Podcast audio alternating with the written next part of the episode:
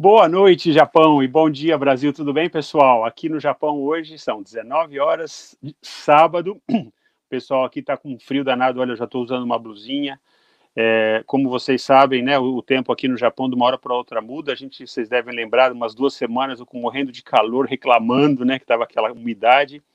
E hoje 16 graus, né, 16 graus e inclusive um tufão. Só que a gente teve um pouco de sorte, né? O tufão estava estava assustando um pouco, eles estavam falando na televisão todo dia, porque no ano passado a gente teve um tufão enorme aqui no Japão, vocês devem ter acompanhado, o pessoal que mora no Japão já sabe. Rômulo, boa noite, bem-vindo, querido. Deve ter ficado aí o dia inteiro em casa com essa chuvinha, né, gostosa. Mas aí, é, na última hora, assim, o tufão parece que mudou, tal, foi para o outro lado, e aí a gente só teve chuva, felizmente, né, não foi aqui em Tóquio, né, parece que tem umas ilhas aí que estão com um alerta máximo, tal, então a gente agora está curtindo. Eu estou adorando, né? Que eu gosto mais desse, desse friozinho, para falar a verdade, do que do calorão do verão japonês. Mas é, os brasileiros reclamam, né? Muitos brasileiros gostam do verão, vão para a praia tal, e agora a gente fica nesse inverno aqui que é longo para caramba, neva, né? De vez em quando. Então, assim, é um, é um friozão mesmo que eu estava até conversando com, com o Lincoln, né? Que agora está morando lá em Belém, ele adora aquele calorão lá do Belém. Ele disse que quando chegou no Japão era novembro, que estava um frio, que ele sofreu muito e tal. Muitos brasileiros falam isso, né? Que realmente é difícil. Aru, boa noite, professor Alberto Albuquerque, lá de Yamanashi, entrou agora. Maria Cristina Antunes de Londres, pessoal de sempre está entrando agora. Bem-vindos, obrigado. Sônia Suzana, minha amiga espanhola aqui, acabou de chegar de volta na Espanha, né? Bem-vinda, querida. Então, e hoje é dia do esporte aqui no Japão. E olha só a história, né? Que é, em 1964 a gente teve a, a, as Olimpíadas aqui no Japão, né? Que foram ficaram na história. Inclusive estava todo mundo esperando as Olimpíadas esse ano, só que elas foram adiadas, né? Por causa do Covid e tal. Ricardo Luiz de Souza, bem-vindo, querido. Espero que você esteja bem.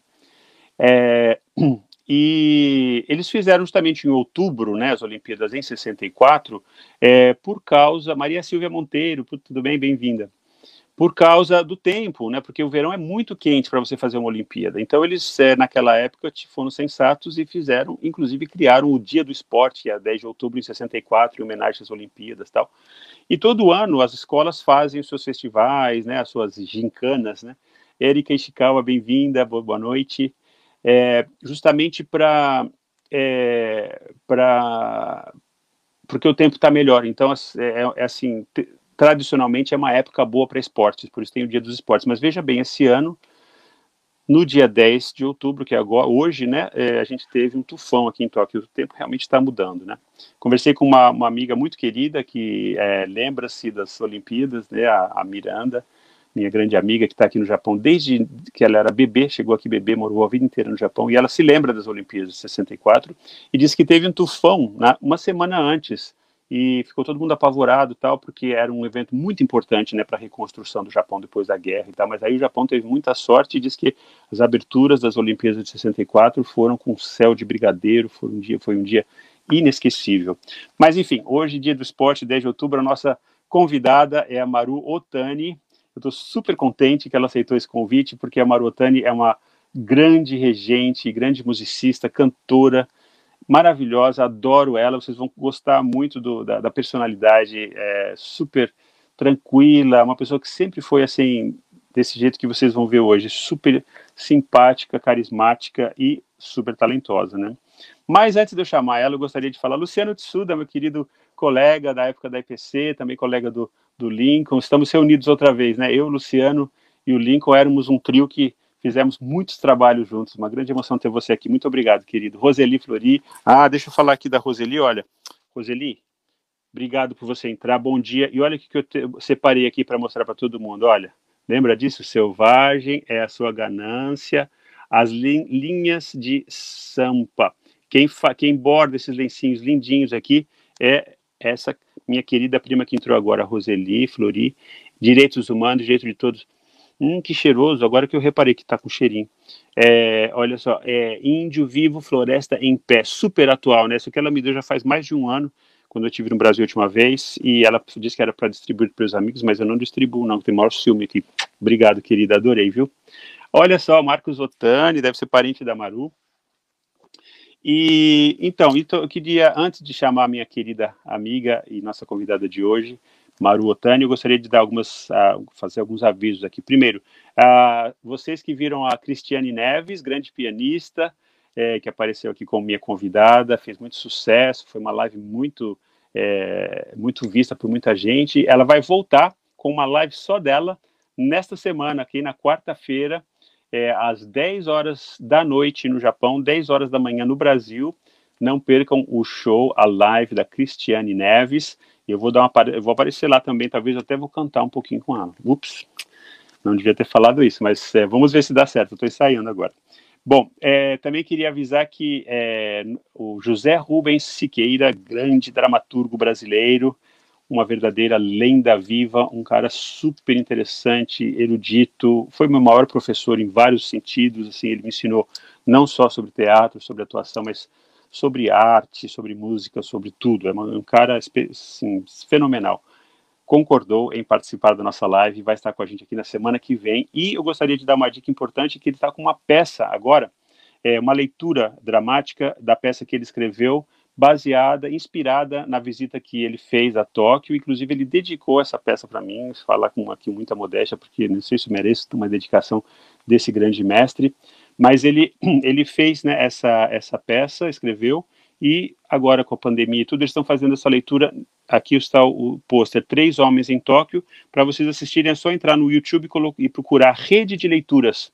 E aí é gratuito, vocês podem assistir essa peça, tem uma hora e pouco, é muito interessante. São três homens é, conversando, brasileiros que estão em Tóquio, conversando muito abertamente sobre vida, sobre sexo, sobre amor, sobre as, os relacionamentos. É uma peça maravilhosa, fiquei super lisonjeado de ter essa peça dedicada para mim. Inclusive tem umas conversas que a gente teve que eu reconheço na nossa na peça, é muito interessante. Eu acho que vocês vão gostar. Ah, a Sônia Suzana está falando que ela assistiu essa peça e é maravilhosa porque ela foi montada também com uma leitura dramática, né, Sônia? Lá em São Paulo e a Sônia estava morando em São Paulo na época e ela foi assistir. Então fica aí a dica, rede de leituras é, do é, YouTube. Boa noite para todos. Hoje tem Forró Sem Fronteiras, um bom forró a partir das 21 horas. Diego Silva Zabumbeiro. Fica aí outra dica super legal. As lives estão indo super bem. Eu gostaria de mais uma vez dar os parabéns é, para o Lincoln, que está lá em, em, Belém, e para o Milton é, Muranaga, que está aqui em Nagoya porque, nossa, que legal, eu estou assistindo várias lives, assim, as pessoas estão participando, eu acho que está realmente dando, é, é, assim, cumprindo, né, a missão que a gente se propôs a cumprir, que era é, arrecadar sorrisos, distribuir alegria, né, quer dizer, agitar um pouco, né, aquele marasmo que a gente estava por causa da pandemia, e você vê, elas continuaram, a gente não sabia quanto tempo a gente ia fazer, mas está indo tão bem que eu acho que a gente vai continuar fazendo um tempão ainda. Eu espero que vocês estejam, estejam curtindo, continuem participando e mandem suas perguntas também, tá bom? Bom, eu acho que falei suficiente aqui, está na hora de chamar a nossa convidada, Maru Otani. Maru, tudo bem? Bom dia. Oi, linda, que saudade. Bom dia, tudo bem? Tudo bem? Tudo bem, e você? Sinta-se abraçado.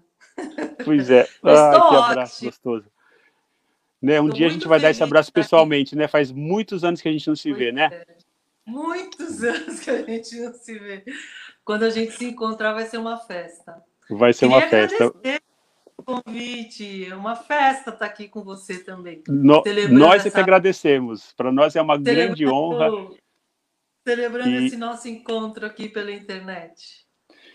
Pois é, eu queria deixar, assim, falar para você uma coisa importante, que embora a gente não tenha se visto durante muitos anos, eu tenho sempre acompanhado o seu trabalho, assim, eu sempre pergunto para as pessoas, eu entro, né, pra, inclusive vocês podem também acompanhar, vocês podem entrar no YouTube e ver várias coisas que a Maru fez, vou só dar uma, uma pequena resumida aqui, uma apresentação, depois ela vai falar com, com mais calma, mas ela, a gente se conheceu no coral, ou melhor, no madrigal da cultura inglesa, né, que era um pequeno grupo dentro do coral da cultura inglesa, que era um grupo é, bem erudito, tal. A gente fazia óperas, fazia um, é, uma coisa clássica.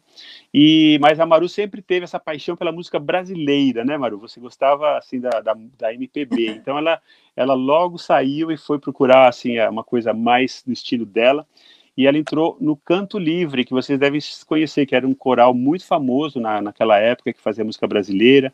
É, depois ela foi para o Beijo, onde ela tra trabalhou com Benito Juarez, né, que era, que era um músico, que é um músico muito famoso no, no Brasil. Com, Com, Tiago, com Pinheiro, desculpa, Tiago Pinheiro, né? Você conheceu o Benito Juarez, né, durante essa época do beijo, foi isso?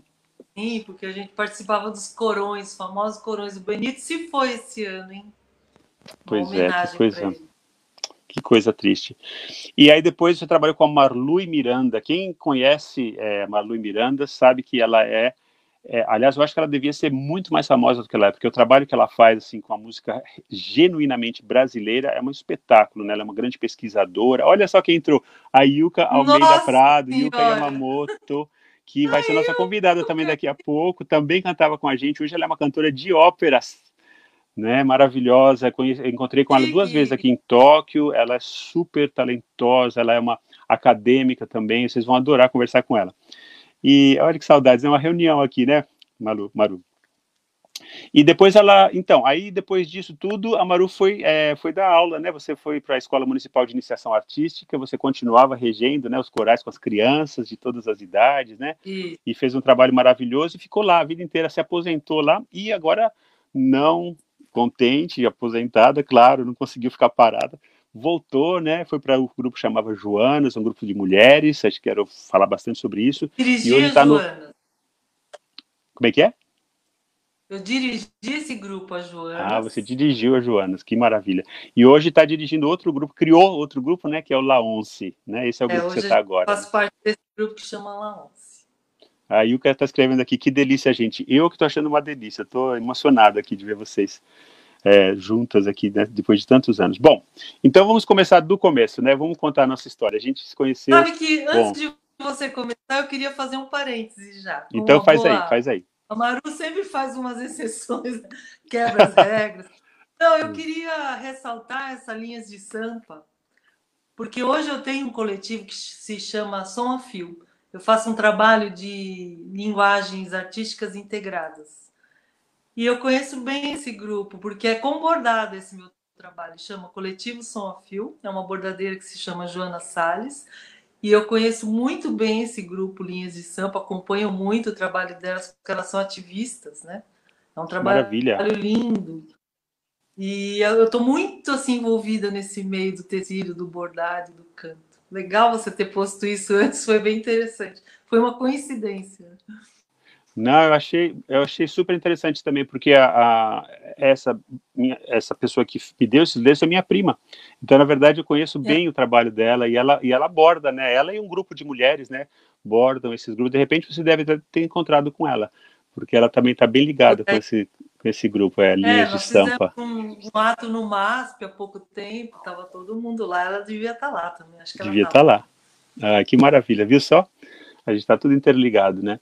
Isso que é o legal, eu estou achando super legal fazer essas lives por causa disso, né? Até eu estava, quando a gente faz a página aqui no Facebook, eles perguntam categoria, né? Aí, para nós eu coloquei arte, né? Porque você é um musicista e tal, mas ele tem uma categoria lá que é network, né? Eu achei bem bacana, assim, porque essa coisa de se reencontrar, né, com amigos, de, e de talvez se reencontrar consigo mesmo, né? Uma coisa super importante, porque a gente está com essa pandemia, né? A gente está pensando, né? Está refletindo sobre coisas de uma maneira muito profunda e fazendo várias coisas que, no final das contas, a gente não teria feito, né? Se não fosse esse maldito vírus, né? No final das contas, tem um lado positivo, assim. Inclusive, essa nossa conversa aqui provavelmente não, não, não estaria acontecendo. A gente estaria lá envolvido nas nossas vidas, todo mundo super ocupado, né? Deu uma parada, né? Deu uma respirada, assim, um reencontro. Eu é, acho que isso é super assim, positivo. Assim, na vida eu acho que tem um pouco isso, esse aprendizado, né? Graças a Deus. Ainda bem que a gente pode ter esse outro lado, essa opção de poder buscar outras alternativas, né? Exatamente. Bom, mas vamos começar pela, pelo, pelo começo, né? Quando você chegou no coral, a gente adorou, assim, eu já estava lá, você chegou com o Júlio, com o Jairo, né? O, o Dentinho, né? Era o apelido dele. E, e é, trouxe essa, essa japonesa linda, a gente falava japonês, só que você me falou que você é mais brasileira que japonesa, né? Depois a gente vai conversar sobre isso também. Mas ah, todo mundo achou você linda, achou você maravilhosa, uma voz super linda, tal. Mas você já tinha experiência musical, né? Como, como que começou assim a sua ligação com a música? Eu comecei a fazer piano com seis anos. Ah. Como eu sou de uma família japonesa, mas apesar de tudo eu sou sansei, né? Minha mãe é Kenisei. E tem essa coisa da cultura, né? Ah, não, não, vamos fazer alguma coisa que tenha a ver com artes. Então ela resolveu colocar toda, nós somos em quatro. Os quatro uhum. foram fazer piano. Uhum. E eu e os meus irmãos, na época, a gente fazia um conservatório, que é uma coisa bem antiga. Não sei se conservatório existe, acho que nem existe mais. É o Conservatório Municipal comecei... lá da São João? Não, não. Tu, todas as escolas de música, elas tinham essa categoria, se chamava conservatório. Ah, tá. Porque que davam um diploma. Inclusive, eu não só fiz esse conservatório, mas eu dei aula lá há muitos anos. E graças a esse período de aula que eu comecei muito cedo, comecei uhum. a dar uhum. aula lá com 15 anos, é que me aposentei antes. Olha só que loucura essa vida, né? Eu fiquei um tempo lá dando aula de piano e meu pai não, não era registrado, meu pai era contador e ele ia pagando carnezinho assim por fora, né? Quando eu fui fazer a contagem do tempo, esse período, lá do comecinho, ele entrou e aí antecipou minha aposentadoria. Foi uma loucura. Hum. Mas é, deixa eu contar eu deixa eu, já que a gente deu uma paradinha aqui, deixa eu falar duas coisas importantes aqui, ó. A Maria Cristina Antunes também era daquele pessoal lá da cultura que mora em Londres é, hoje, está falando que lindo esse Ricardo, trabalho de né? arte. É, o Duílio Aparecido, grande amigo, também entrou, é lá de, de Mairiporã. E a Tereza Dias também era do coral, não sei se você lembra da Tereza. Ela Sim, também entrou agora, disse bom dia, bom dia, Tereza, bem-vinda. E olha só que interessante, né, que a a gente estava falando do ato do MASP, né? E a, a Roseli colocou ali, ó, ato no MASP, mil agulhas pela dignidade latino-americana. Que maravilha, Maru, você estava lá. Teve lá. Olha só, viu só? Vocês estavam lá. Mais um Muito contato. legal. E olha, vamos ressaltar que o Ricardo também entrou aqui, hein? Eu vi. Ah, o Ricardo, olha ele... só, Ricardo, querido. Ricardo Tudo bem? É, já tinha visto, já tinha falado com ele. É, Tudo boa isso noite. é cultura inglesa. É. E aí hoje eu sou, olha, é, é, bom a gente, é interessante essas lives, né, que leva a gente para a vida de como tudo começou. Eu lembro que eu ia chorando para aula de, de música. Eu não queria. Você vê que coisa, né? O que a é. vida fez comigo. Conta do seu, do seu avô, o seu avô japonês que, que não queria ensinar japonês para os filhos. Como é que é essa história? É, então eu sou, eu sinto assim que a Yuka tá aí, né, como prova, uma bela de uma japonesa, ela é quase tradicional, ela é quase. Ela fala japonês, você também foi intérprete na embaixada do Brasil no Japão, olha só. Ah, ela é tá fera. Eu sou, eu sou muito diferenciada, assim, e é engraçado que por muitos anos, para mim, era difícil assumir, né, essa coisa da japonesice, né? Porque o meu avô, quando chegou no Brasil, ele não queria é, que a gente aprendesse japonês, ele queria que a gente aprendesse a língua daqui do país. Então, os filhos, ninguém ensinou japonês para os netos, né? Ninguém aprendeu, os meus primos, ninguém sabe. Aprenderam na marra, porque tem alguns que estão morando aí no Japão. Eu tentei aprender e não consegui. Por isso que eu sou muito abrasileirada. E eu amo a cultura, eu acho que até acho que por conta disso mesmo, de como a minha família veio seguindo esse trajeto, né? Olha, super interessante. Eu tive muita experiência com os brasileiros aqui no Japão, né? E eu posso dizer assim de primeira mão que tem todos os tipos, né? Quando a gente mora em São Paulo, assim, a gente tem um pouco de uma, uma, uma visão meio estereotipada, né, dos Nikkeis brasileiros e tal. A, imagem que a gente tem, principalmente na capital, é que os, os são super inteligentes, né? São entram na faculdade, todos eles são estudiosos e todos eles né, sabem falar japonês. Quer dizer, tem aquela coisa, aquela ligação com a cultura. Mas quando eu é, vim morar para o Japão e vim trabalhar com, eu fazia um, um, canal de televisão com o Lincoln, né, inclusive com, com o, o é, duas pessoas que estão aqui, quem quer, ah, é o, com, com o, o, Lincoln, o, Bom, eu conheci a Yuka também, que também veio para cá. Quer dizer, encontrei várias pessoas. E o Luciano, o Luciano Tsuda, né? E a gente ia, assim, para as províncias, onde o pessoal trabalha em fábrica. Você sabe, né? O pessoal é bem, assim, esforçado. Tem, assim, principalmente no começo, né, do movimento Decaseg, o pessoal se dedicava, assim, ao trabalho de uma forma inacreditável, porque era, no comecinho, era uma coisa que valia muito a pena. Você trabalhava um, dois anos, você conseguia economizar bastante dinheiro, né? E, e a gente via que tinha brasileiros de todos os tipos. Não tinha brasileiros com famílias igual a sua, assim, que na verdade tinham se abrasileirado de propósito, assim, né, sem essa ligação. E tinha o outro extremo que são famílias, assim, que eram super é, apegadas à cultura japonesa. E aí, quando eles chegam no Japão, eles percebem que eles não eram tão japoneses como eles pensavam, porque eles tinham essa coisa do brasileirismo, né, também. Então, é super interessante, mas é um papo para outra hora. Inclusive, a, a, a Yuka escreveu super complexo esse assunto, porque ela também trabalhou como intérprete, ela viu nessas coisas, essas realidades, assim, é muito interessante. É super, eu adoro também. E eu gostaria de estudar mais, na verdade, porque essa coisa da identidade, eu também sou imigrante, né? Então, quando eu fui ah. para Londres, por exemplo, uma coisa super interessante, eu sempre fui brancão, né, no Brasil. Eu sei, branquelo até, né? Eu tinha apelido e tal. Quando eu cheguei em Londres, eu era o morenão, porque os, os eles falavam assim, ah, você é, é the dark stranger, né? Dark porque é, olive skin, né, pele de cor de oliva, porque os ingleses é que são brancos, né, eles são cor de rosa, de tão brancos, né? Eu acho que a. Você a... Né, dá outro tom de pele para eles. É, e, e, o Chico Buarque Isso... fala isso, né? Que a gente acha que é branco no Brasil, mas ninguém é branco no Brasil, né? Porque a gente é misturado, e né? Você sabe que é interessante isso, que na família somos em quatro, um só casou com um japonês. É o mais japonesado, assim. Mas ele migrou para a cultura hum. Okinawa. Hoje ele está aí, ó, ele que entrou. Ah, super interessante. Eu tenho ele uma amiga toca... que, que ela é estudiosa da cultura de Okinawa é, no Brasil. É super nossa, interessante. Super dedicado. Ele estuda sanshin, ele canta, ele está muito na cultura. Da, é uma cultura fascinante, né? E quando você chega aqui, fascinante. assim, é, você fica tão é, fascinado, né, pela pela grandeza, né, da cultura japonesa, a coisa milenar, né, e o jeito que os japoneses são educados, né? Essa coisa do, da educação japonesa que é meio massificante, né? Que todo mundo é mais ou menos igual, tem comportamento que você tem que se ajustar, né? É, a gente fala alto. Agora, gente... eu tenho muita curiosidade em conhecer o Japão, porque até então eu nunca tive. Ah, você tem que vir, então, tem que vir. Era o último lugar que eu pensava em visitar o Japão. E acho que estou ficando velha, né, gente? De, um tempo, de uns tempos para cá eu fiquei, gente, eu preciso conhecer o Japão. Porque As suas vai origens, te, né? Vai trazendo minhas origens de uma forma muito interessante. É forte. E aí você quer ver, você quer estar tá lá para sentir. Mas eu mudei muito de assunto. Vamos, eu quero voltar para a história Mudou que aula.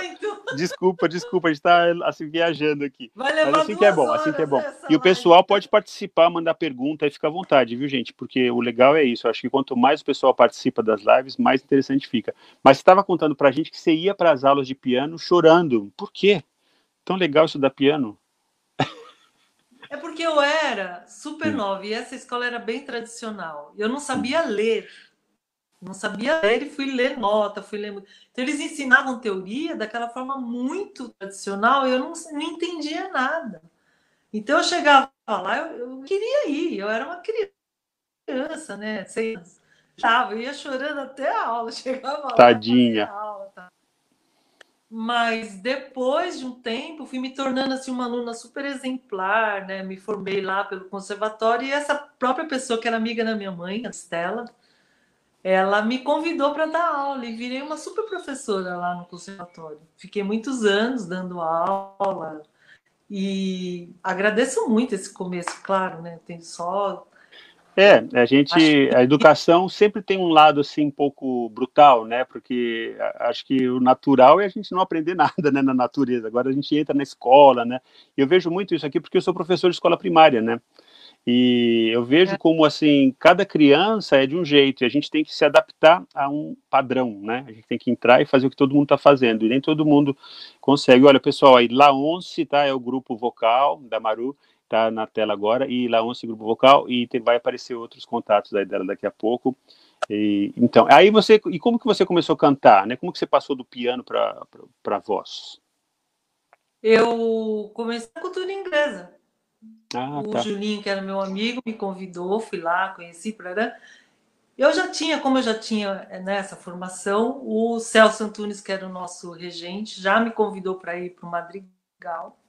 Entrei no Madrigal e tudo começou lá. Só que quando eu entrei na cultura, eu vi que não era bem esse tipo de música que eu gostaria de cantar, né? E conheci Sim. o canto livre. Aí no Canto Livre eu me descobri, porque o Canto Livre era só música brasileira, com arranjos feitos por vários arranjadores muito importantes aqui do Brasil. E é, foi o primeiro grupo vocal cênico, né? Então foi, foi muito interessante para mim, foi uma riqueza, assim, abriu grandes portas. E por incrível que pareça, já vou se esticando, esse Canto Livre ensaiava num parque na Conceição, que ah. hoje se ah. chama Line Paulo Raio. E esse parque foi onde eu entrei e passei a minha vida trabalhando lá como pianista, entrei como pianista e depois regente de corais, fiquei lá por 30 e poucos anos. A Maria Silvia, que foi Maravilha. minha parceira, lá na EMIA, se chama EMIA, está aqui na live, obrigada uhum. por você estar aqui. É um pedacinho da EMIA que, que eu vou carregando assim pela vida. Que maravilha. Deixa eu falar só esse um pouquinho trabalho. sobre o, o, Celso Antunes, que, é, ah, que, ah, esse que é o trabalho, né? Esse aí é a sua escola, né? Isso ah, não, é, esse é o EMIA. É, esse foto, é o EMIA. É uma foto da EMIA.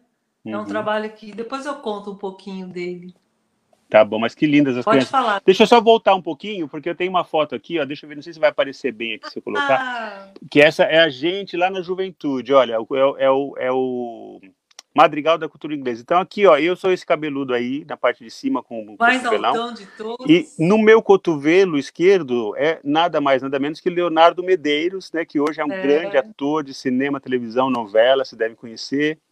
E aqui, olha, tem outra pessoa famosa aqui, do, o Jairo, né, esse cabeludo com barba, que está ali no, é, no, meio, né, na parte de cima, é o seu amigo, né, que você já conhecia, e o Júlio é o que está do seu lado. Você está bem no meio da, da foto, bem tá? Aqui, então, cabelo é bem no meio. Cabeludona, é linda. E aí, aqui, ó, esse é do lado do Jairo, esse que está tá aparecendo só a cara dele né, numa moldura negra, é o Lulu Camargo, né, que era do Pato Fu, tecladista do Pato Fu também participou do grupo é, Karnak, né? É, Aqui a, a Cristine, a Cristine. Então, muita gente, assim, brilhante. E a Yuka, olha só a Yuka ali embaixo, ó. Tá vendo? É, a Yuka tá bem agachadinha. E hoje grande cantora de ópera. Então, assim, o talento, né, que tinha nesse grupo, Raquel Caldas, muita gente famosa ali naquele grupo que a gente cantava, assim, não tinha ninguém podia imaginar, né, que todo que tanta gente ia seguir seriamente, né, as artes, tal, e e se dá tão bem. A Magda está aqui, né? Mas a Magda. A Magda não estava no Madrigal nessa época. É, a Magda Paine. Não estava né? ainda? Não. Ela não nessa, ou não foto. sei se ela não estava nessa foto só. Essa foto era do. Era no, no Centro Cultural São Paulo, lá na Rua Vergueiro, né? Que tinha acabado de ser inaugurado, era bem novo. Eu lembro que tinha cheiro de tinta, lembra? Tinha cheiro de tinta na, nos bastidores, né? E era é, uma ópera do Purcell, Purcell né? Que era ah, Dido and Aeneas, né? Dido e Enéas, é, que é uma ópera bem é, antiga, inglesa, maravilhosa, curta, né? Eu gostei muito de ter cantado Dido e Enéas. Isso foi eu uma também, lembrança eu também. que eu carrego. Foi bem e, interessante. E vamos fazer um parênteses aqui para pro, pro, quem não conhece o Celso Antunes, né? Porque ele também se tornou um regente de carreira internacional. Ele foi para a Alemanha, fez um nome para ele lá na Alemanha, agora está no Brasil também. Ele rege muito o, a orquestra Fukuda, sabe, da, da Fukuda? Sei, que é uma orquestra brasileira, acho que, teve, não sei se foi em Curitiba que eles começaram, mas eles são bem famosos também. Quer dizer, altíssimo nível, né? O, e foi um grande professor é, para nós, né? Saudades. Ele foi um grande professor. com esse povo todo, né? Ah, olha a foto aí de novo. Aí dá para ver melhor, né? Maravilha. Obrigado, Lincoln. Ele conseguiu colocar ali. Ah, Eu mandei ele para ele agora há pouco. Mas assim, é, foi uma, uma, época assim, né, que mudou as nossas vidas de uma certa forma, porque era bem difícil também. Você lembra, né? O, o, o Celso era super rígido, né? Ele era um regente bravo, a gente tinha medo dele, né? Porque ele era bem assim. E eu tinha medo dele. E, mas a gente aprendeu muito, porque ele era muito generoso também com conhecimento. Você lembra? Então ele, ele, ele regia, mas ele ensinava né, as coisas que estava fazendo. Ele falava sobre música, ele falava sobre frases, sobre é, dinâmica, né, sobre coisas que é eu estava aprendendo né? naquela época. É. Eu não, eu não tinha medo dele. Interessante, eu não tenho essa lembrança da rigidez. É, acho que eu sou nessa época talvez eu já carregasse a cultura. Eu era, eu era muito CDF, né, quando eu era jovem. Eu era muito CDF, então eu queria fazer tudo certinho, sabe? Então eu me esforçava ah, assim para não sair do, da, da, nota, sabe? Então eu era eu era meio assim, e também para mim era uma coisa muito nova também. Eu tinha eu tinha estudado piano também como você. E o, o Lulu, né, Lulu Camargo, né, que me chamou para ir pro coral ele a gente estava música na escola municipal de música lá na aclimação né? Mas era uma coisa assim eu queria Isso, né? muito né? aprender sabe? Então eu, eu eu era meio assim sabe aquele aluno que senta no, na primeira fila e fica olhando para o professor assim? Eu era assim. é, é olha a Tânia a Tânia entrou também nessa época Renato e Maru, saudades de vocês do coral. O trabalho da Emia é maravilhoso. Conheci por meio da Berenice, quando participei do FLADEM, Fórum Latino-Americano de Educação Musical. Que bacana, seja bem-vinda. A Tânia é também era do coral. É. Ela Emia, era do né? coral? Nossa! Era. Ela conhece a Berê. A Berê é. foi uma parceira que também se aposentou junto comigo da EMIA, por isso que ela coloca aí.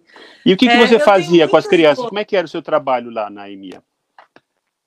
Então, a EMIA, ela me fez é, ver que a música tem muitos caminhos. E como é uma escola de iniciação artística que integra várias linguagens, ela integra artes visuais, música, teatro e dança. Isso é um encerramento. Veja só, olha as crianças, que lindo. Que maravilha, tudo colorido, né? Eu gostei dessa foto pelas cores. É, eu te mandei poucas fotos, porque é um trabalho que eu fazia lá, mas no fundo, no fundo, eu não regia. Eu era mais pianista do que regente. Nesse trabalho é com orquestra. Ah. Eu tô aí, tá vendo? Olha, eu no era piano mais é você, né? Do que... É, e aí era um trabalho muito lindo, porque eu pude desenvolver como eu quis. E era um uhum. trabalho muito, muito corporal. Eu trabalhava com eles de uma forma muito solta. E aí eu tenho saudades imensas desse trabalho, porque essa criançada é uma criançada maravilhosa.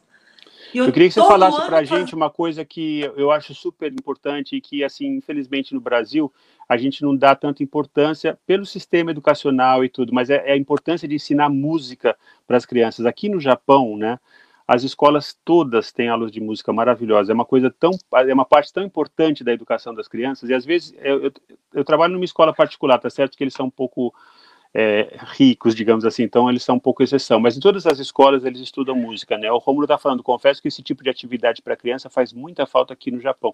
Mas Rômulo, nas escolas japonesas tem música sempre. E na escola onde eu dou aula, às vezes eu, eu termino, eu estou dando aula de inglês, né, na escola é, primária. Eu termino de dar aula, estou pegando os meus livros, senta uma criança ali, estou falando de quinta série, tá? Às vezes quarta série, então criança de 10 anos, começa a tocar um estudo de Chopin, assim, super bem, sabe? Uma coisa que eu nunca aprendi a tocar. Eu estudei cinco anos piano, tem uma parte lá do estudo de Chopin que eu consigo tocar. Mas uma modéstia, assim, então aí eu, aí eu falo, nossa, eu não sabia que você tocava piano, mas não tem aquela coisa assim, ah, eu toco piano, sabe?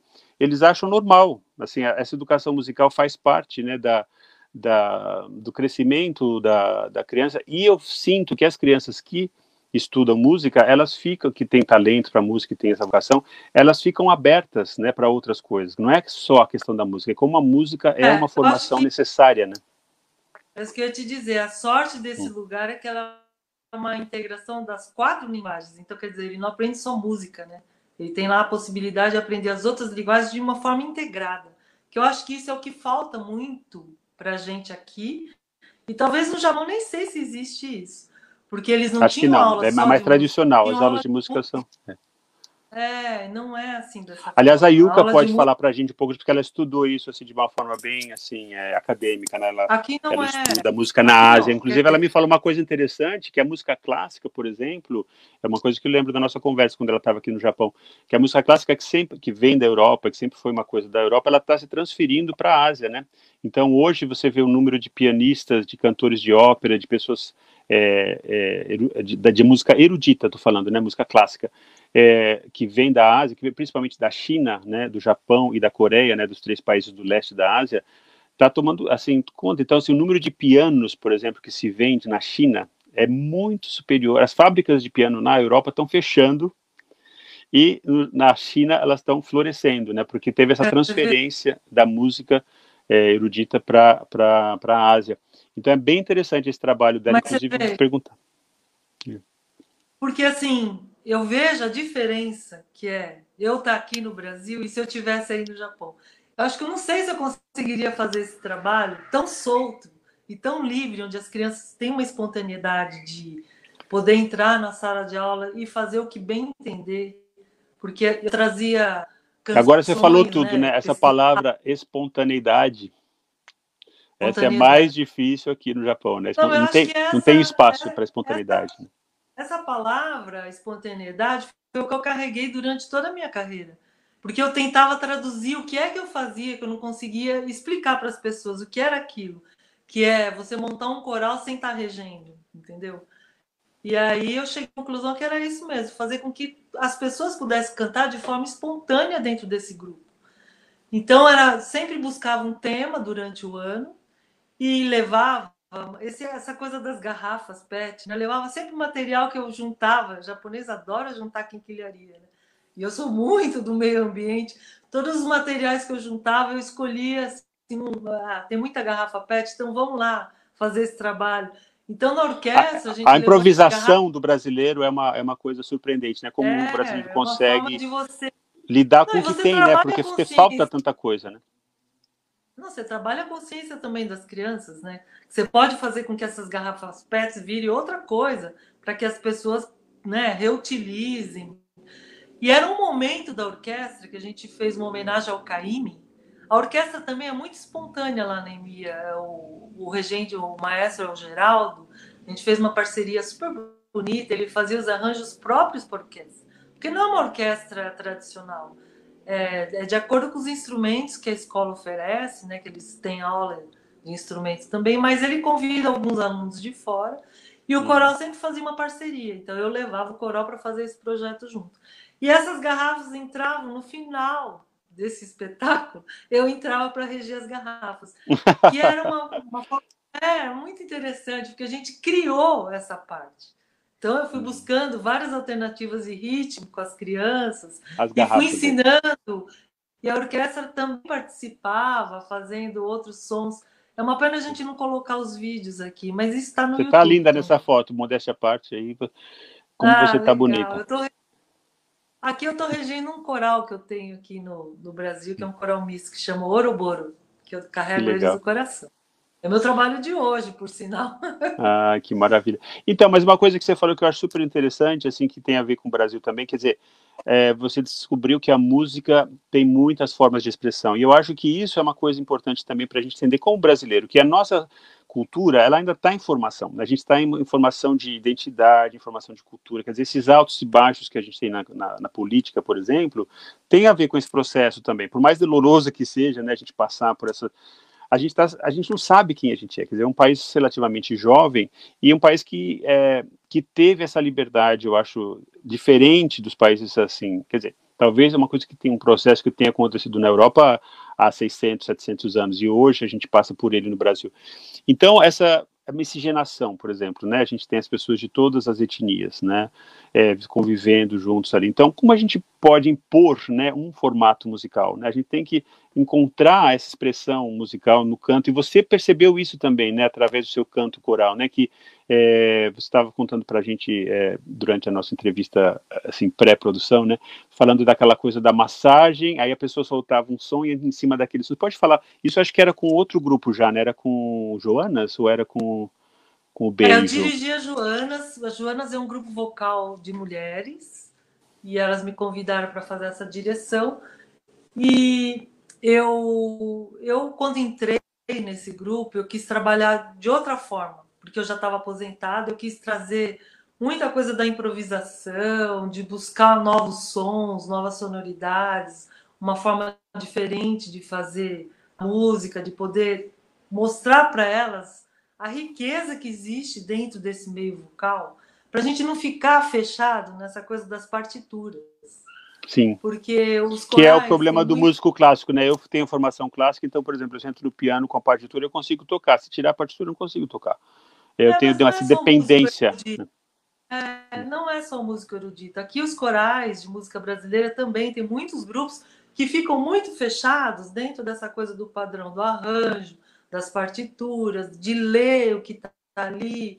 Ipsis literis, quer dizer, se você né, não conseguir Mudar, traduzir é. um Fá sustenido para quem é músico. É o purismo, sabe? né? Aquele purismo da música. É um purismo. E aí eu quis mostrar para esse grupo que existia outras formas e comecei a pirar nessa história. Eu queria muito trabalhar música espontânea, que eu acabei me influenciando pelo Camilo Carrara, que faz isso divinamente. Ele é um violonista competentíssimo e ele faz isso com várias pessoas. Ele não faz isso, ele faz com ele próprio, com duplas, com outros instrumentos. E ele me mostrou esse. Eu, quando eu assisti ele tocando com o André Siqueira em Londrina, eu fiquei assim vislumbrada. Eu falei, eu quero fazer isso. E eu comecei a pirar pirar querendo levar isso para as meninas, para as Joanas. E aí, por sorte, uma ex-aluna. Uma foto da Joanas aí. Estava trabalhando. Peraí que tá.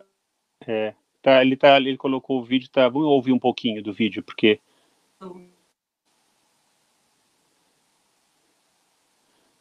É, acho que não dá certo aqui no, na nossa plataforma escutar o vídeo e escutar você ao mesmo tempo. Depois a gente, ó, pessoal, entra aí no, no YouTube, né? Procura esse é, Joanas que dá para ouvir, né? Mas pode continuar, pode continuar.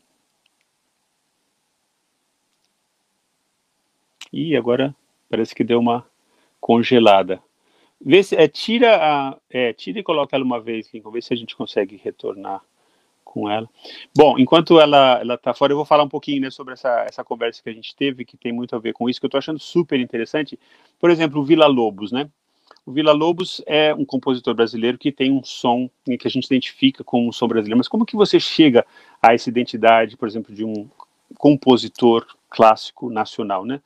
Isso vem através do experimento, quer dizer, a gente sabe, né, pela lenda biografia do, do Vila Lobos, que ele ousou nos anos 30, né, ele, ele ia para Amazonas, né, quando não tinha nem estrada, não tinha como chegar lá, ele fazia essas pesquisas de ir para as tribos, né, conhecer, escutar a música dos índios, aí ele trazia os ritmos, inclusive tem música de coral do Vila Lobos que é escrita é, é, em, em, língua tupi. Ah, voltou, obrigado. Tô, tava falando do Vila Lobos aqui, não sei se você estava ouvindo. Que loucura, gente. A e, gente cai, né? É, não, isso é a live, é assim, é, é, é todo mundo está se acostumando com essa no, esse novo normal. Nas aulas de faculdade também, a gente, no meio da aula, às vezes o aluno some.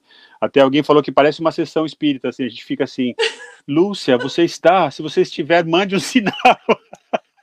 Parece e a gente sessão. congela, né? É. Mas, mas é, ó, Edson da Silva está falando, será que tem uma palhinha da Maru para apreciarmos? Ih, querem que você cante aqui, hein, Maru? Não sei se vai. Só, é o Edson, Edson da Silva, lá de São Paulo. Bom dia, Edson. Obrigado por participar da live. É, Mas olha, deixa eu só terminar a história do, do Vila Lobos que eu estava ah, falando. Legal, o Vila Lobos legal. foi para a Amazonas, fez essa pesquisa e aí ele trouxe, né? Ele conseguiu trazer assim a célula, célula rítmica diferente, e aí criou né, uma música coral, uma música nos, nos, moldes da música erudita, mas com uma característica tipicamente brasileira. Né? E tem uma entrevista fantástica que a gente, a gente fala do, né, do complexo de vira-lata que a gente tem né, como brasileiro, e teve uma, um exemplo ótimo disso, que ele estava indo para a Europa, né? E aí o um idiota lá, infeliz do, do, do jornalista, perguntou para ele, ah, o senhor está indo para a Europa para aprender, né? Para o grande maestro Vila Lobos. E, e o Vila Lobos, na hora, já deu a resposta perfeita, que foi, não, estou indo para a Europa para ensinar. Né? Então, essa coisa que, assim, o Brasil, com essa riqueza né, musical, né, a gente ainda tem, claro né, que, né, como a, a Yuka disse aqui num, num comentário, que a, a, questão econômica né, faz uma grande diferença no leste da Ásia, porque são economias muito fortes, né, muito, então você ter, por exemplo, a nossa escola tem uns oito pianos, mais ou menos, espalhados pela escola, sabe, pianos de cauda, Nossa sabe? Então, assim, você ter. É, então você ter essa, essa infraestrutura, com certeza é uma maravilha. Mas, por a outro Emília, lado. A Emília teve que. Ela ganhou um piano de um quarto de cauda na gestão da Erundina, que, por sinal, é uma, foi uma gestão maravilhosa, que ela instrumentou a escola toda, mas ela só tem um piano de um quarto de cauda. E o resto dos pianos são pianos de armário. Muitos a gente ganhou, mas não A gente, só, só na, no nosso auditório tem um piano de cauda maravilhoso, Yamaha, claro, né? Porque aqui é Japão, orgulho nacional, maravilhoso. E aí tem um outro de, de assim, um pianinho ali de armário que fica para a gente dar uma ensaiadinha ali no, na coxinha. Deixa eu só entendeu? então tentar voltar naquela história. Vamos lá, vamos lá, desculpa, a gente está. Né? É. E aí Mas eu estou falando da riqueza, a riqueza da música. É, a Paula Ribeiro me convidou para ir participar dessa Bienal que foi uma performance do tal Isaac Haddad. Ele é, eu acho que ele é massagista também. O nome da performance se chamava Recital de Massagista. Era muito interessante. Então ele chamava cantores para participar desse projeto. Isso e era na Bienal. Na Bienal. Então, no nosso caso, foi uma massagista que eu até botei o nome dela, deixei lá no. Ela se chama Thaís, agora eu esqueci o nome dela. Ela é rolfista. Uhum. E ela, ela faz, escolhia uma cantora e ela fazia uma massagem nessa cantora. Muito delicada, era uma japonesinha baixinha, assim. E essa cantora, conforme ela recebia essa massagem, ela ia emitindo sons. E o grupo improvisava em cima daquilo que cada cantora ia fazendo.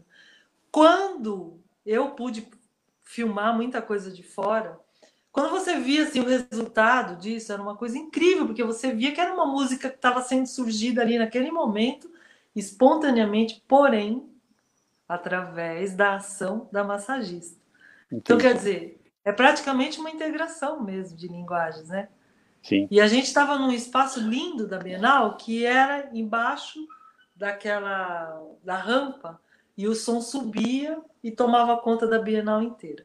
Bom, resumindo, um rapaz muito simples sentou, porque o público podia participar observando e podia entrar nos locais onde a gente tinha fotos, né? A gente não conseguiu colocar aqui. É, e o rapaz estava sentado, assim, ele olhou assim para mim e falou assim: o que é que aconteceu aqui? Ele ficou num estado totalmente catatônico e ele chorava. Olha só. Vertia lágrimas dele, assim, ele assim para mim, ele falava assim: eu não estou conseguindo me mover desse lugar. Eu tive que ajudá-lo. Eu tive que chegar até ele, acolhê-lo, porque era, foi um trabalho tão profundo. Teve uma espécie de catarse, né? Uma, uma coisa que foi aquém, além da música, né? Que... Além da música. É. E cada é o poder transformador que... da música, né? Muito transformador. Cada cantora que recebia essa massagem, olha aqui uma foto. Ela ia aí. fazendo outro tipo de som. E com... é, exatamente, essa é a Thaís, a Paola está ao fundo. É... cada cantora emitia um tipo de som, então o improviso mudava muito. Uhum. Cada improviso era de um jeito. Eu chamo, nem chamo de improviso, eu chamava isso de eu chamei isso de música espontânea. Sim. E foi maravilhoso. Então, eu acho maravilhoso você poder agora, né, que está aposentada, você pode se dedicar a isso, né? Você pode fazer o que você quer também, procurar coisas novas, porque justamente essa busca, né, pela expressão artística, não só musical, mas de todas as artes, é uma coisa que requer é, muita dedicação e muita, é, assim, você tem que estar muito aberto também, né? E a gente como a gente estava falando, né, a gente cresce com moldes, né? Você tinha aquele, aquele medo de ir para a escola porque você tinha que aprender a teoria musical, né? E o piano dedilhado. Então a gente está sempre meio que, claro que os moldes estão ali, são técnicas, como a, como a gramática na língua, né? A gente fica preso pela gramática e as, acaba não conseguindo se expressar, por exemplo, é um, um exemplo. Mas você falou tudo. É analogia. É. é Agora você se libertar, né? Você se libertar dessa, de, desses moldes para encontrar outra coisa que a gente não sabe o que é. E aí através, olha só, a Lúcia Merlina que entrou agora, né? Olha só, Thaís Ushirobira, lembrou? A minha amiga e colega rofista. Eu ia falar da Lúcia Merlino agora. Bacana, ela é, ela é, ela é rofista, uma rofista muito conhecida no Brasil, muito faz um trabalho Obrigada, maravilhoso gente. também, já teve aqui no Japão. Obrigada e a Lúcia fala, fala muito disso também, né? Como assim você através o, o rufismo também é isso, né? Você conseguir é, acessar o seu corpo, por exemplo, que o nosso corpo também está cheio de moldes, né? Tá todo durinho ali porque a gente tem postura, tem isso, tem aquilo. A Yuka está falando, olha, que sensacional esse trabalho, parabéns. A voz está associada diretamente aos movimentos do corpo e da mente, exato. É, preciso lembrar que o Lincoln Endo, que é um super amigo, também fazia parte desse processo.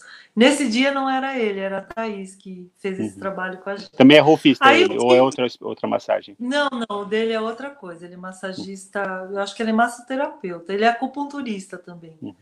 É, o que eu acho interessante é que eu estava em busca desse trabalho, e aí, isso foi em 2018, se eu não me engano. Foi em 2018. Em 2019, que foi ano passado, eu tive a oportunidade então de montar, a gente reencontrou eh, várias amigas e cantoras da época do beijo e montamos esse grupo La Once. Esse grupo La Once a gente consegue criar os arranjos juntas. É incrível. São encontros semanais, era aos domingos, veja só, era o único dia que a gente podia, era domingo.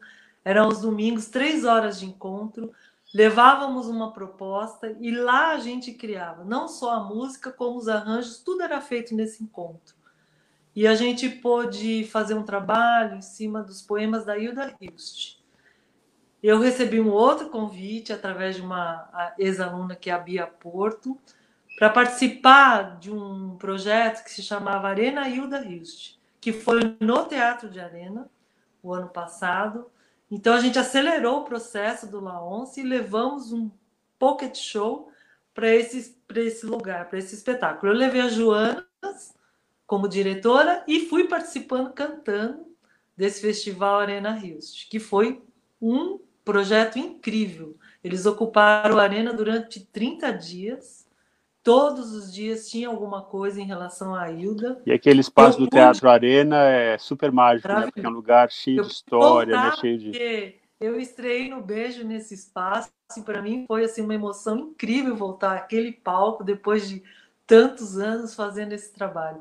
Eu encontrei a Hilda Hilst nesse trabalho, porque até então, para você ver, Hilda Hilst, né, uma super escritora que já foi homenageada é, em Paraty, na Flip, poucas pessoas leram, e, e é uma mulher incrível. Ela não era feminista, mas ela trabalhava de uma forma o feminino, ela traz coisas assim para a escrita dela, muito contemporâneo.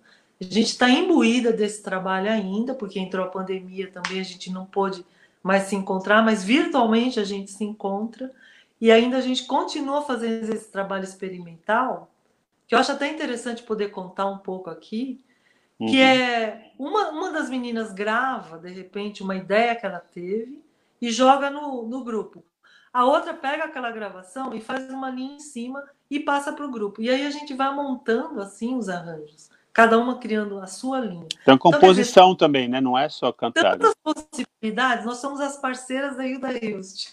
Hoje em dia o Laon se considera, porque a Hilda tem sido muito inspiradora, muito inspiradora. Eu queria que você falasse um pouco também essa questão, né? Você mencionou o feminismo e tal. Nesse momento, assim, eu estou adorando essa live pelo seguinte, porque você parece uma coisa assim totalmente. É, é, fora do tempo que a gente está vivendo no Brasil, que é um tempo conservador, é um tempo meio assim anti-arte, né, anti-experimento, anti-diversidade, né, essa coisa da extrema direita entrar no poder, porque a extrema direita sempre a primeira coisa que ela que ela tem medo assim é, é da diversidade, né, porque a diversidade é, é difícil, né, a gente viver é, com as diferenças que existem na sociedade. Então, assim, essa coisa de querer simplificar, né, através da religião, tem que ser desse jeito. Desse...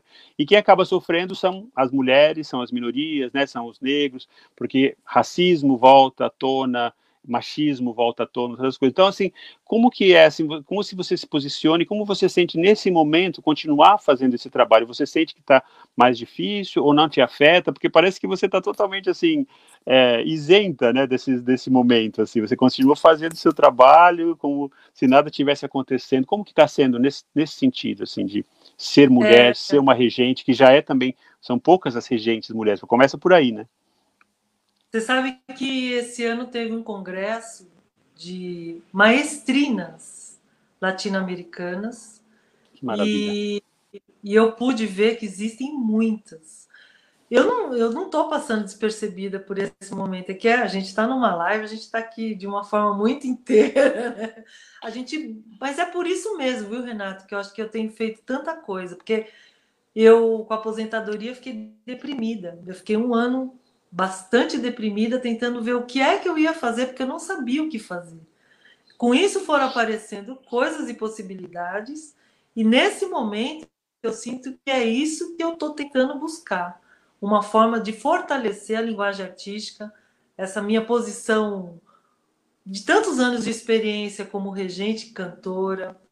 É, eu chorava pelos cantos e ficava, gente, por que, que eu me aposentei? Como que eu vou passar para as pessoas isso que eu sei? Como que eu vou conseguir agora traduzir em palavras? Porque tinha muito essa coisa do, da formação acadêmica que eu fiz bacharelado em piano, mas não quis fazer mestrado nem doutorado. Eu achava que eu tinha que ir por aí, mas eu não via identidade nisso.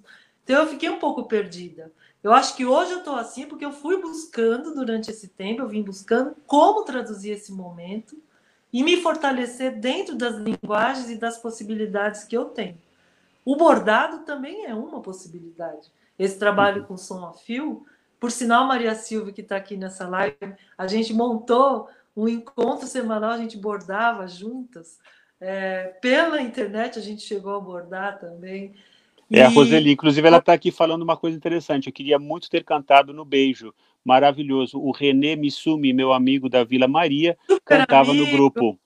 É. Olha a só, Roseli, ela, ela cresceu, ela bem Vila Maria, Vila Guilherme, aquela região, é assim, ela passou a vida inteira ali, ela conhece todo Gente, mundo. Que bacana, que plateia, que público maravilhoso esse que está trazendo a nossa história.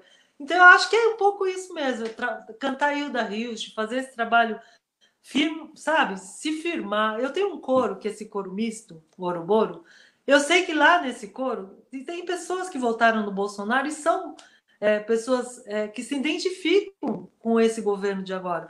E tem pessoas lá, anti-Bolsonaro, que são totalmente contra.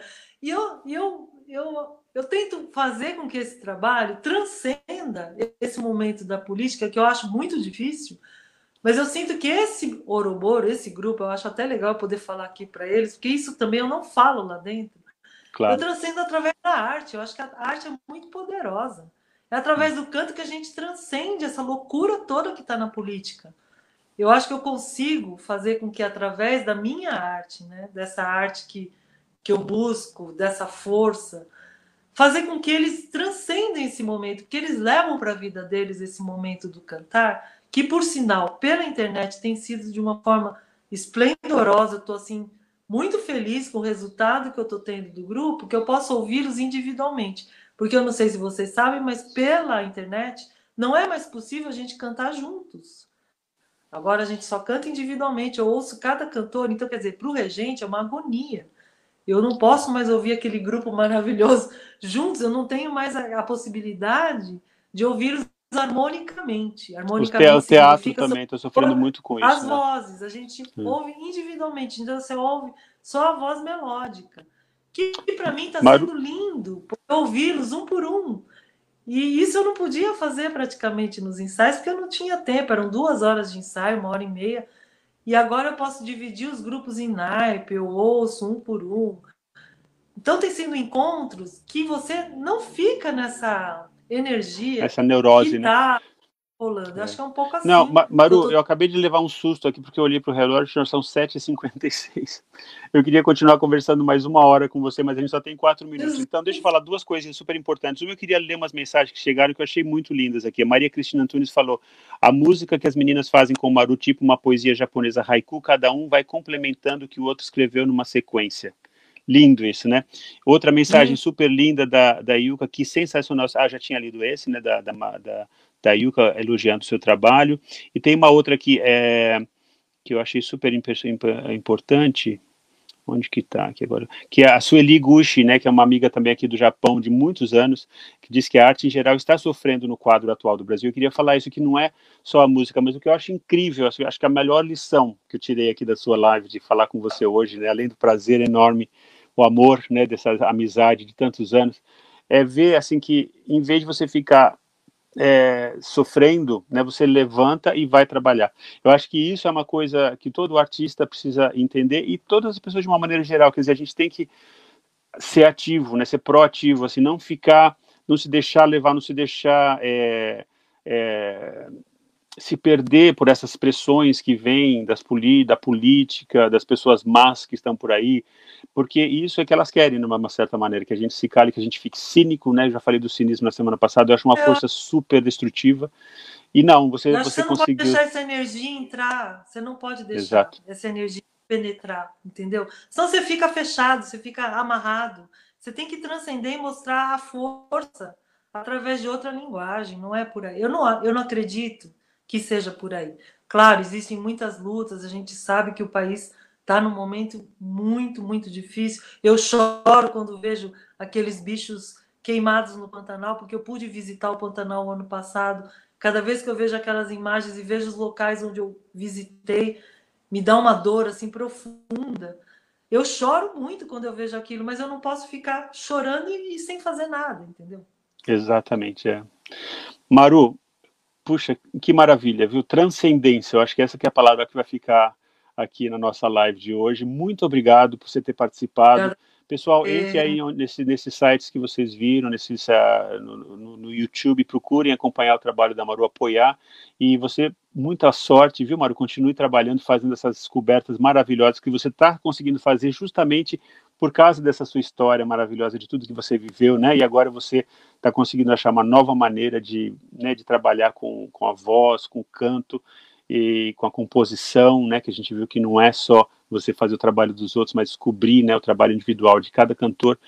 Parabéns, viu? Eu estou assim Ai, Renato, extasi eu quero extasiado. Muito agradecer, quero muito agradecer esse convite. Foi assim uma delícia. Eu imaginei que ia ser, mas não imaginei que ia ser tão bom. Muito obrigada pelo convite, Lincoln. Muito obrigada pelo, pela ajuda aqui. Continue fortemente. Eu vou te dando umas dicas. Chama esse, chama aquele. Tá eu bom. Não, eu acho que você deve voltar também. Acho que, é, ah, que todo mundo está se despedindo aqui, mandando cantando. mensagens super legais aqui também. Arrasou, Maru, saudade de você, Maria Silvia Monteiro. É, Ai, adorei essa live muito legal do Ilho. Sônia Suzana, live muito legal. É, depois a gente lê tudo. A gente nem teve muita, é, muito tempo de ler, porque estava tão boa a conversa, também não quis interromper. Mas olha, muito obrigado, Vamos um grande beijo. Uma live cantante. Vamos cantar. Vamos sim, porque o pessoal estava querendo ouvir você cantar também aí.